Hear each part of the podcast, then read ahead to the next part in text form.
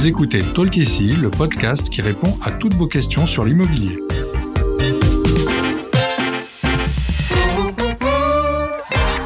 Je suis Audrey, content manager chez Bien Ici, et je suis accompagnée aujourd'hui par Salima, responsable commerciale. Bonjour Salima. Bonjour Audrey. Dans cet épisode, nous allons nous pencher sur la question qui préoccupe tous les acheteurs et les vendeurs quel est le bon prix pour une maison?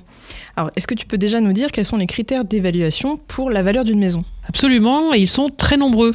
Alors il y a d'abord les caractéristiques du logement, à savoir sa date de construction, les matériaux de construction utilisés, la surface habitable bien sûr, le nombre de pièces, la présence d'extérieur ou d'annexes ou l'orientation des pièces de vie. Alors bien sûr, l'emplacement joue un rôle crucial hein, dans l'estimation de la valeur d'un logement. Un même bien n'a pas la même valeur en fonction de la ville, du quartier, même parfois de la rue dans laquelle il se situe. Il faut prendre en compte l'accessibilité de la maison, voilà, est-ce que la maison est dans une impasse, au calme? Est-ce qu'elle a un accès direct dans la rue? Euh, La proximité des transports également est importante, des écoles, des commerces, la vue, la mitoyenneté, le niveau de nuisance sonore. Alors tout ça euh, représente des, critères qui mettent en concurrence les maisons entre elles. S'il y a des travaux, eh bien la nature et l'importance des travaux à réaliser auront un impact hein, évidemment sur le prix de vente. Euh, l'impact n'est pas le même, vous l'aurez compris, selon qu'il s'agisse de repeindre les murs ou de refaire l'isolation forcément. Euh, les résultats du diagnostic de performance énergétique, le fameux DPE, sont aujourd'hui au cœur des estimations. évidemment, euh, les sentiments, donc l'affect, hein, euh, entreront nécessairement en jeu, mais ils ne peuvent pas être quantifiés. Ce sont les fameux biens coup de cœur ou biens historiques. Sans oublier bien sûr la rareté qui va pousser mécaniquement la valeur de votre bien à la hausse. Oui. Alors, si je veux vendre, Comment je fais pour fixer le prix de ma maison Alors, on pourrait se dire, c'est simple, euh, je connais la surface de mon logement, je peux trouver sur Internet le prix au mètre carré pour ma commune, j'ai qu'à faire une multiplication. Mais en réalité, ce n'est pas si simple. Donc, pour se faire déjà une première idée du prix de vente d'une maison, il est possible de se tourner vers les estimateurs en ligne. Grâce aux algorithmes, aux bases de données des ventes, sont des outils en ligne qui sont capables d'établir un prix moyen pour votre logement. Mm. Mais en revanche, si vous voulez vraiment avoir une, une valeur et déterminer plus finement le bon prix de votre maison, L'idéal, bien sûr, c'est de se tourner vers des professionnels, donc des agents immobiliers locaux qui, eux, euh, connaissent le marché et sauront évaluer avec objectivité, avec expertise, les atouts et défauts de votre logement. Et faire, bien sûr, un comparatif euh, par rapport au marché de l'immobilier dans votre ville.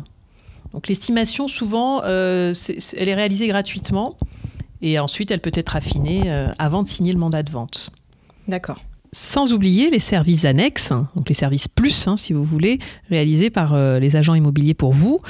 Euh, donc la photo, les photos de votre bien, la rédaction et la diffusion de l'annonce, l'organisation des visites, les études des offres hein, d'achat, euh, la négociation quand il y en a, etc. Ils pourront également vous orienter sur les devis ou les travaux à réaliser pour faciliter la vente.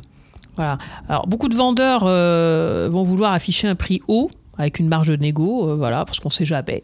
Sur un malentendu, ça peut marcher. Mais en fait, avec une mauvaise estimation, bah, vous risquez une vente compliquée, euh, euh, vous risquez de générer peu de visites, beaucoup de négociations et puis euh, bien sûr des conséquences sur le financement de votre prochain logement. Oui, ça peut faire peur, un prix trop haut finalement, Absolument. Vous pouvez rater la vente tout simplement.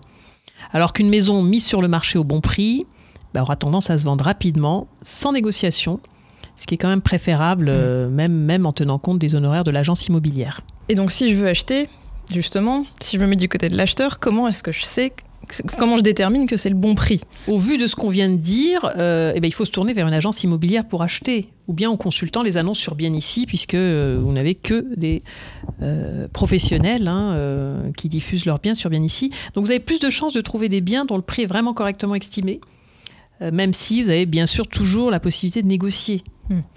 Euh, d'ailleurs, c'est préférable hein, de consulter quelques annonces euh, avant de construire un projet d'achat cohérent avec son budget. Euh, pour l'acheteur, il n'y a pas que le prix sur l'annonce qui compte.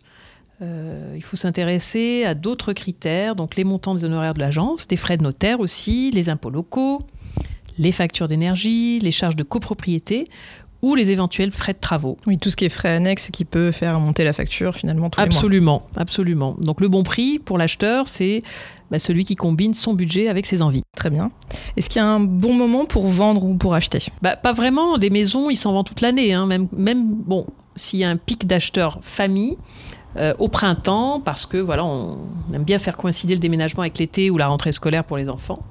Mais sur le plan purement économique, c'est plus intéressant d'acheter bah, quand les prix sont bas euh, même si le coût euh, du crédit est élevé au moment de l'achat, vous avez toujours l'espoir de, de pouvoir le renégocier plus tard. Oui. Alors que le prix de ta maison, euh, une fois que c'est signé, c'est signé. Quoi. Exactement. Il faut acheter au plus bas. Merci beaucoup pour toutes ces réponses, Salima. Merci Audrey. Merci d'avoir écouté cet épisode de Talk ici. S'il vous a plu, s'il vous a aidé, n'hésitez pas à le noter et le partager. Découvrez nos autres réponses à vos questions sur l'immobilier, sur les plateformes de podcast et sur bienici.com.